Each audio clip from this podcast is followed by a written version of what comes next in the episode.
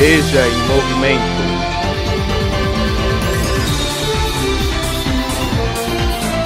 Veja em movimento.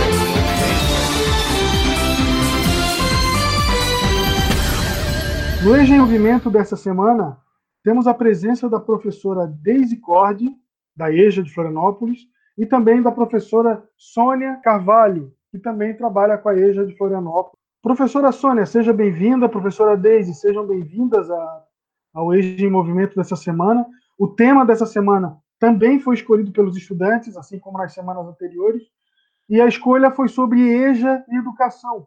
Então eu queria começar com a professora Sônia, perguntando para ela, professora, por que, que a EJA de Florianópolis é diferente do ensino tradicional? Por que, que ela trabalha de forma diferente? Então, boa tarde, Diego. Boa tarde, Deise. Obrigada pelo convite, é, por estar junto com a Deise. É um privilégio, né? Nós duas somos antigas na EJA, né, Deise? Então, a EJA, ela é, ela é diferente porque, primeiro, que a própria legislação permite isso, permite a EJA ter um modelo é, próprio. E, e, ela é diferente por quê? Ela é diferente porque o sujeito que nós atendemos na EJA, o nosso estudante da EJA, antes de ser estudante, ele é trabalhador. Ele é um trabalhador estudante. Portanto, é preciso, é, é preciso que se pense uma proposta pedagógica que atenda às necessidades desse sujeito trabalhador. E isso fez com que a, a nossa proposta pedagógica ela caminhasse é, por algum tivesse alguns caminhos, né? Algumas algumas possibilidades para esse trabalhador. Por exemplo, na EJA você pode entrar a qualquer tempo, porque muitas vezes o, traba o trabalhador, a pessoa é, encontra um trabalho, ela vai torna-se um trabalhador, mas ela precisa estar estudando. E aí e é naquele é lá, é lá em maio, é lá em junho, né? E ela precisa estar, começar a estudar. E então na EJA ela pode entrar a qualquer, a qualquer tempo. Também a gente é, tem um outro ponto que é importante, que é o afastamento temporário, porque também nós temos estudantes que, por diversos motivos, precisam se afastar, né? seja por doença, às vezes porque encontrou um trabalho, às vezes porque se mudou, então ele precisa ficar um tempo afastado e depois ele retorna. Então, quando tu pensas no sujeito, quando tu pensas nesse sujeito da EJA, tu precisa pensar nessa proposta diferenciada, tu precisa pensar é, uma proposta que garanta não só o acesso, mas que garanta a permanência desse estudante. E é bom a gente sempre lembrar que a EJA é um direito. A EJA ela não é nenhum favor, ela é um direito do cidadão. É, a Constituição traz isso, a, a LDB traz isso. Ela é um direito do sujeito e um dever do Estado garantir esse direito. Então, para garantir esse direito, a gente precisa ter acesso e permanência. E para ter a permanência, a gente precisa ter todos esses pontos que é, eu levantei. É, eu acho interessante isso que tu fala, Sônia, que é um direito e é uma obrigação, e que a EJA, Educação de Jovens e Adultos, no nome dela, ela já diz a quem ela se destina. Ela se destina a jovens, adultos e idosos, que ou passaram pela, pela escola que a gente chama convencional, ou nunca entraram nessa escola convencional, e, portanto, alguma coisa aconteceu lá no seu passado que não permitiu que ele concluísse lá no passado o seu ensino fundamental ou também ensino médio. Então, se a EJA fosse igual àquela escola que ele já frequentou, talvez o problema persistisse. Por algum motivo, precisou trabalhar, precisou viajar, precisou se ausentar de alguma forma. A mulher tem filho, né? Tem que sair da escola e tudo isso. Se a escola já fosse igual àquela escola que ele já frequentou, como que, como que ele conseguiria cumprir com, com essa etapa do ensino, né, que seria o ensino fundamental, no caso da Prefeitura de Florianópolis, como ele conseguiria cumprir se ele não tem, não, não, não consegue ter toda essa regularidade? Então, a lei diz que a EJA pode ser diferente, né? Então, isso é bastante importante, que vocês saibam que a EJA de Florianópolis é, é diferente de outras EJAs e do ensino fundamental convencional, porque a legislação permite que ela seja diferente. Por isso, pelo que a Sônia colocou, por todos esses motivos que a Sônia colocou, nós nos importamos com os nossos, com os sujeitos que chegam até ela, né? Então, para estar na EJA tem que ter no mínimo 15 anos e é só, essa é a única exigência. Pode não ter frequentado nunca a escola, pode ter frequentado e reprovado. Então, nós precisamos fazer uma escola diferente para pessoas que chegam para nós diferentes. Então, é nesse sentido, a EJA é uma escola diferente e que procura valorizar também uma outra coisa bem importante, que procura valorizar os conhecimentos que essas pessoas já construíram ao longo da vida. Então, esses conhecimentos não são jogados fora, eles vêm junto com a pessoa e eles têm muito valor numa sala de aula da educação de jovens e adultos do município de Florianópolis. Porque o segundo segmento trabalha com a pesquisa. Então, o que é que te inquieta? O que é que você quer saber? O que é que te incomoda? Qual é o teu problema nesse momento? A gente vai tentar construir uma, uma trajetória escolar a partir daquilo que te inquieta, que te incomoda. E isso é bastante diferente mesmo, né? Até porque as memórias que tem, né? As memórias que vêm da escola não é uma escola onde as pessoas fazem perguntas, né? O estudante chega ali e ele recebe é, uma gama de informações de um professor, mas que ele tem pouco espaço para questionar. Na EJA, não. Na EJA, todo e qualquer conhecimento tem o seu lugar. O ponto de partida é aquilo que o sujeito sabe. Para nós é fundamental ouvir o estudante, saber essas questões que a Daisy trouxe, né? Que questões me inquietam, o que eu quero saber. É o que eu quero entender por que, que no meu no meu bairro é, o posto de, o centro de saúde está faltando médico. Eu quero entender o quê? O que, que eu quero entender? Então é, é, é essa pergunta ela vai é, a partir dela todo um outro, um, um, uma gama de conhecimentos é construída com, com os estudantes e os professores. É importante isso a gente dizer que o nosso professor nessa na proposta da EJA, ele também tem um papel fundamental e o estudante também tem um papel fundamental, porque se o estudante não fizer a pergunta, o processo não começa. É, e nós temos a, a consciência de que ninguém vem sem saber nada. Imagina, ainda mais adulto, a criança já sabe muito, imagina o adulto, né, que consegue se, se, se transitar nessa nossa sociedade. Não é fácil, né? Então, é, e esse conhecimento para nós ele é fundamental. Essa é mais uma diferença que nós temos. E aí entra uma pergunta que é bastante comum, né, Sônia e Diego, que é assim: mas cadê? Por que, que a gente não tem aula de português? Por que, que a gente não tem aula de matemática? E os conteúdos? Onde é que estão os conteúdos? Bom, a gente tem os conteúdos, só que é nesse sentido que a gente está dizendo aqui. Os conteúdos vão brotar das necessidades dos nossos estudantes. Essa diferença não é qualquer coisa. Ela vai transformar como é que a sala de aula é estruturada, né? Como é que a sala de aula é organizada, ela vai transformar a carga horária do curso, ela vai transformar a formação dos professores, a relação dos professores com os estudantes, ela transforma toda a cara de escola. A EJA é uma escola? Sim, é uma escola. Mas ela tem uma cara muito diferente e vocês que já frequentam, vocês mesmos podem dizer. Os professores têm uma forma de lidar com vocês que provavelmente em outra fase, em outra escola que vocês frequentaram, é, não tinham. Por quê? Porque a concepção deles também era outra, né? A concepção é: eu preciso dar conta de um conteúdo. E a nossa concepção dos professores é: eu preciso dar conta do que esse estudante é, quer saber. Como é o estudante que quer saber? É o estudante que vai dizer qual é o conteúdo que a gente vai trabalhar. Por isso que tudo cabe. Se você, é, se você precisa discutir, aprender matemática, então você vai fazer uma pergunta em relação a isso. Ou você acha que você precisa aprender português, matemática, história, geografia e ciências só porque é assim que você entende que funciona uma escola? Essa é uma pergunta que você tem que se fazer. Você está aprendendo na EJA da forma como ela, como ela está organizada? Ou não? Você reconhece aprendizagens aí ou não? Né? Essa é uma pergunta importante a se fazer.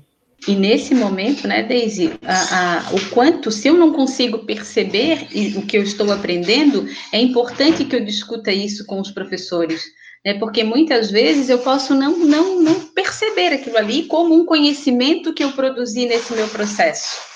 que tem a ver com história, que tem a ver com geografia, que tem a ver com matemática, né? Porque essa divisão também ela, é, ela, é, ela, ela vem para didaticamente, vamos dizer, né? Para hierarquizar o conhecimento, e o conhecimento não é hierarquizado, não tem um que é mais importante que o outro. Por isso a gente diz que aqui todo e qualquer conhecimento tem lugar, porque todos são importantes. Então, se eu estou na EJA e eu não estou conseguindo me ver aprendendo, eu preciso conversar sobre isso porque é no grupo que eu estou que eu vou conseguir discutir isso e identificar esse conhecimento que é produzido. Porque é, é, é, a, gente, a gente entra de um jeito e a gente sai de outro, e a gente sai com esses conhecimentos que a gente vai produzindo, que a gente vai relacionando com o que a gente já sabe. É, a partir do que eu sei e a partir do que me é possibilitado no meu ambiente de escola, eu vou construindo novos conhecimentos. Então, é, é, falem sempre, gente. Falar na EJA é fundamental. O diálogo, ele é uma das bases do nosso trabalho. Sem diálogo, fica muito difícil é, desenvolver esse trabalho na EJA. E aí, nessa, nesse processo, que outros conteúdos a gente valoriza, né? Que outros conteúdos que são importantes para a sua própria formação? A gente valoriza a autonomia, então, assim, o que, que a gente faz? A gente tenta organizar o conhecimento junto com você, para que você, na próxima dúvida, na sua próxima necessidade, você consiga fazer sozinho, né? Isso é autonomia. A gente valoriza o diálogo, como a Sônia falou, né? A base da nossa educação é o diálogo. Enquanto que numa escola convencional, o diálogo ele é permeado pela hierarquia, né? Pelo, pelo que, que é mais importante. O conteúdo é mais importante, o silêncio é mais importante, outras coisas são mais importantes. Numa sala de aula da EJA, o mais importante é o diálogo, é um bom relacionamento né, entre os grupos e com os professores. Né? E uma coisa que é bastante importante também, agora principalmente para os jovens, né, para vocês pensarem também, como vocês eram tratados na escola que vocês acabaram de sair e como vocês são tratados na educação de jovens e adultos, né? Existe uma relação aí que não infantiliza vocês, quem vocês são, né? O que vocês pensam, da, a forma como vocês olham para o mundo, como vocês lidam para o mundo. Então, para nós também é bastante importante. Nós estamos lidando com jovens, adultos e idosos. Então, precisamos tratá-los como jovens ou adultos ou idosos, né? Não há, não há possibilidade, não, não deveria haver, e se estiver havendo, é, tem algum desvio aí, de tratar, então, um jovem de 15, 16 anos de uma forma infantilizada, né? Pelo contrário, é, a gente trata no sentido de que vocês desenvolvam autonomia, que vocês desenvolvam responsabilidade e que vocês participem ativamente da construção do seu processo educativo. E nesse processo a gente tem também turmas de alfabetização né, de pessoas que ou nunca passaram pela escola ou que nunca conseguiram se alfabetizar. E a Prefeitura de Florianópolis, a EJA de Florianópolis, se organiza com duas propostas que se complementam, na verdade, que conversam, né? No segundo segmento é a questão da pesquisa. E no primeiro segmento é a questão da leitura, porque saber ler traz uma autonomia e uma autoafirmação bastante, bastante grande para o sujeito. Então, a gente trabalha sem nunca infantilizar, sem nunca levar um conteúdo de, de criança, porque a gente sabe que a gente está alfabetizando adulto, que tem toda uma história de vida, toda uma trajetória, muitos conhecimentos, muita coisa para ensinar. A gente trabalha a partir do. A gente trabalha no processo de ensino-aprendizagem, ensino-aprendizagem, a gente aprende muito também. Nós, professores da, da EJA, Dificilmente vocês vão encontrar um professor que diga que não gosta de trabalhar na EJA, ah, os professores se apaixonam, porque também aprendem muito, né? Nós também estamos aprendendo com quem nós deveríamos ensinar.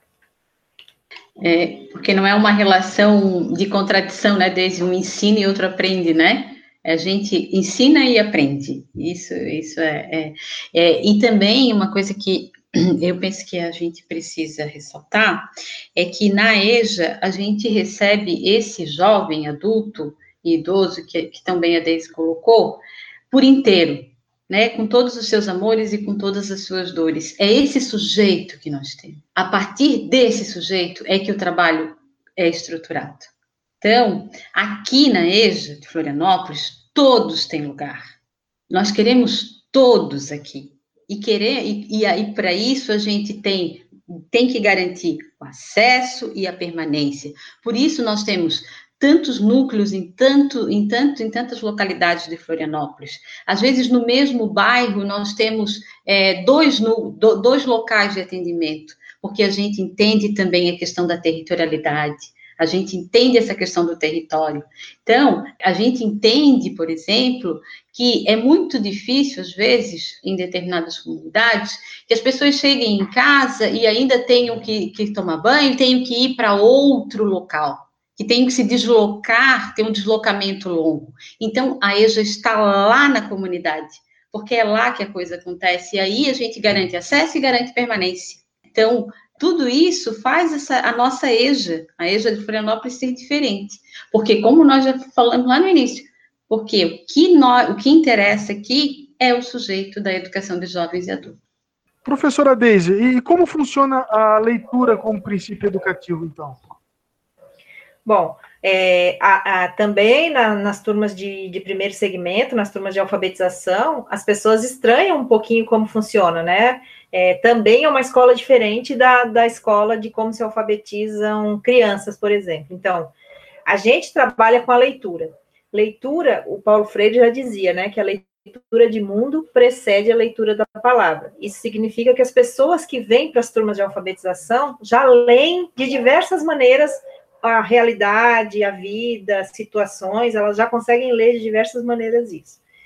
Então, como elas são pessoas extremamente vividas e, e inteligentes e experientes e tocam a sua vida, apesar de não saberem ler, a gente, na alfabetização, a gente não vai começar do, do ba, bebi, bobu, do beabá. Pelo contrário, a gente vai começar a partir de textos que já têm um sentido, que já trazem um significado e que vão gerar uma reflexão e uma discussão no grupo. A aprendizagem da leitura é rápida, não demora, é uma aprendizagem que vai dar muita autonomia para essa pessoa, então, apesar de que ela vai continuar, ela vai aprender a ler, a escrever também, mas como ela aprende a ler, ela muito rapidamente consegue é, entrar nesse universo escrito, né? E ela consegue é, tirar muita informação que ela precisa. Então, a, a leitura é, de textos, ela é rápida, é possível e é uma forma de, de respeitar, então, o universo desse adulto, ou desse idoso, ou até desse jovem, um universo povoado por muitos conhecimentos. É, a gente convida quem, quem não, não sabe ainda, quem conhece alguém que não tenha sido alfabetizado ainda, que venha conhecer a nossa proposta com certeza fazer parte de um grupo, né? Estar inserido num processo de aprendizagem, poder perceber que o que você sabe e o que você pensa tem valor e tem o seu lugar, é uma das coisas mais bonitas que podem acontecer na vida de uma pessoa que não se alfabetizou. E Daisy, nesse, nesse processo, então, como se dá? Eu me alfabetizei, eu passo automático para o segundo segmento, ou seja, para os anos finais da EJA? Como funciona esse processo da nossa é, proposta? Então, pode existir, por exemplo, uma pessoa que diz assim: ah, eu não tenho muito estudo, eu só estudei até a terceira, quarta série, né? Mas eu leio e escrevo direitinho. Bom, se a pessoa lê ou escreve direitinho, ela não precisa nem ir para a turma de alfabetização, né? Ela já vai direto para os anos finais, que é o segundo segmento. Se a pessoa entrou na turma de alfabetização e rapidamente desenvolveu a sua, a sua leitura e a sua escrita, ela não vai ficar na turma de alfabetização também, ela vai ser promovida a qualquer tempo para a turma de segundo segmento, né? Porque a gente tem que lembrar também que a EJA considera que o adulto não tem tempo a perder, ele não está ali para perder tempo. Então, ele desenvolveu o que precisava desenvolver, próximo desafio, vai adiante, não vai ficar parado marcando passo porque tem que cumprir um ano escolar. De novo, o mais importante para nós é o sujeito e o seu processo, onde ele está e onde ele quer chegar.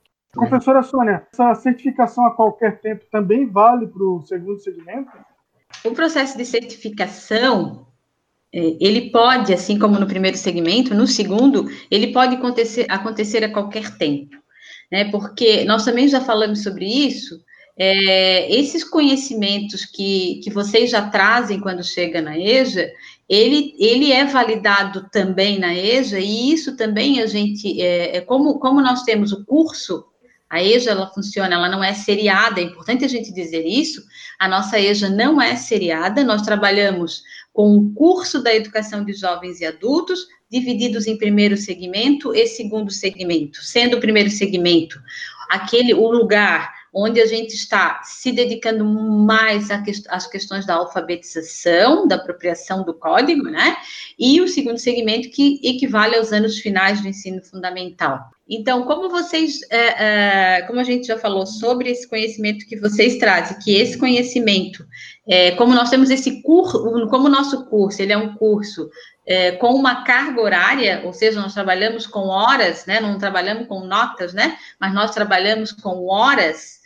É, tudo que você já fez, isso é transformado em horas também, e você consegue, a qualquer tempo, solicitar a sua certificação. Você pode chegar no, no, núcleo, você pode chegar para o, seu, para o seu coordenador e dizer, olha, eu quero apresentar a minha carta de certificação. E ali você vai escrever por que, que você quer se certificar. O que que você aprendeu, o que que você já sabe, o que que você aprendeu lá conosco, e aí, você, por isso você quer se certificar. Então, você faz essa carta, essa carta você apresenta, né, ao grupo de, de, de, de, de professores, coordenadores, e dali a gente vai discutir juntos, né? Se você quer se certificar, é porque você está se vendo aprendendo ali. Porque se você não se vê aprender, você não vai querer sair, né? Então você está se vendo aprendendo e você sabe o que você aprendeu. Então você sabe é, é, defender o que você aprendeu. E é isso que a gente faz. E isso pode acontecer a qualquer tempo. Eu não preciso esperar o final do ano para me certificar. Eu posso, eu, eu, eu, se eu estou nessa condição, eu posso chegar, posso solicitar a certificação. Inclusive agora, né? Inclusive agora nesses tempos de pandemia, onde, onde nós temos vários canais aí comunicação com vocês, onde a gente, onde vocês estão produzindo, que aí é uma coisa importante que a gente não falou, nós temos uma coisa chamada HPE, que são as horas de produções externas, e que vocês estão produzindo agora também. Né? Ou seja, nós estamos produzindo conhecimento, mesmo afastados fisicamente. Tudo isso conta para esse processo de certificação que a gente tem, que é, é, é no, no, segundo segmento, com a certificação a gente conclui a nossa, a nossa etapa ali do ensino fundamental para depois seguir para onde a gente quiser, né? Seja ensino médio, seja profissional, seja o que a gente quiser. Isso é importante a gente dizer. Quando eu saio da EJA, eu saio com essa autonomia que a Deise já colocou, eu saio sabendo, eu saio sabendo procurar, eu eu saio sabendo fazer a busca do conhecimento. Eu saio entendendo como o conhecimento é produzido. Porque se eu entendo como ele é produzido, eu consigo produzir conhecimento. Né? Então, eu tenho uma necessidade, eu tenho um interesse, eu tenho uma questão lá na frente que é transformada numa problemática e que a partir dessa problemática os, o conhecimento vai se relacionando, as, as disciplinas vão entrando no, nesse, nesse diálogo com essa problemática e a gente vai encontrar a resposta para aquela pergunta inicial ou nós vamos levantar outra pergunta. Né? Às vezes, terminar uma pesquisa significa dizer eu começar outra. Então, e isso, e, e nesse processo, é, há muita aprendizagem, e é essa aprendizagem que a gente fala lá na nossa carta de intenção de certificação. Bom, novamente eu agradeço a professora Sônia Carvalho, professora Deise Cord, e deixo agora o espaço para a fala final da, de vocês. Eu queria, de novo, né, dizer da minha, da, minha, da minha alegria de poder estar participando dessa conversa aqui, ainda mais dividindo aí a conversa com a Deise e com o Diego, isso é um privilégio. É, dizer para vocês que Estar na EJA é um privilégio, porque estar na EJA é ter essa possibilidade é, de pensar uma educação diferente. Na EJA foi possível, é possível se pensar que há outros jeitos de aprender e de ensinar. Então, poder estar nesse lugar é muito bom, é um privilégio. Então, queria dizer aqui, com isso eu digo da minha, da minha imensa gratidão é, por existir a educação de jovens e adultos e por eu poder estar na educação de jovens e adultos. É, eu também quero agradecer a oportunidade de estar com a nossa, nossa referência né, na EJA, que é a Sônia, estar com o Diego também, que é um, um baita de um colega, e dizer assim, ó, que venham, venham todos, como a Sônia já disse, né, tem lugar para todos, inclusive nesse momento, estamos abertos, né, de, de braços e, e telefones abertos, esperando vocês e dizer assim: se tem alguém que sente que na EJA falta alguma coisa da escola que conheceu, pensa consigo mesmo o que que na EJA sobra, o que que transborda na EJA que você não encontrou na outra escola. É, aqui é o seu lugar, aqui é o seu lugar. Faça desse lugar um lugar melhor para você e para quem vai chegar, né? Venham, estamos aqui. Um abraço e muito obrigada se vocês, só para fechar mesmo agora, se vocês conhecem alguém, se vocês conhecem alguém que ainda precisa de algum apoio para ler e escrever, se vocês conhecem alguém que ainda não concluiu o ensino fundamental, indique a EJA, mostre a EJA, venha para EJA. Ah, dia 18 de agosto, então, na terça-feira, teremos um encontro dos estudantes, que agora será terça-feira, isso foi escolhido na última semana. Então, discutiremos o tema que foi debatido, indicaremos um, um filme ou um documentário para que vocês vejam também sobre educação, sobre essas novas formas de educação, sobre essas novas formas de escola. E durante a semana conversaremos nas redes sociais e principalmente pela, pelo WhatsApp. Dizer também que a EJA de Florianópolis tem matrículas abertas durante todo o ano. Então, a qualquer momento, nós recebemos estudantes e fazemos matrícula. Então, assim como os estudantes podem se certificar a qualquer momento, obviamente também podem entrar a qualquer momento. Certo? Muito obrigado e até a semana que vem com o próximo EJA em Movimento.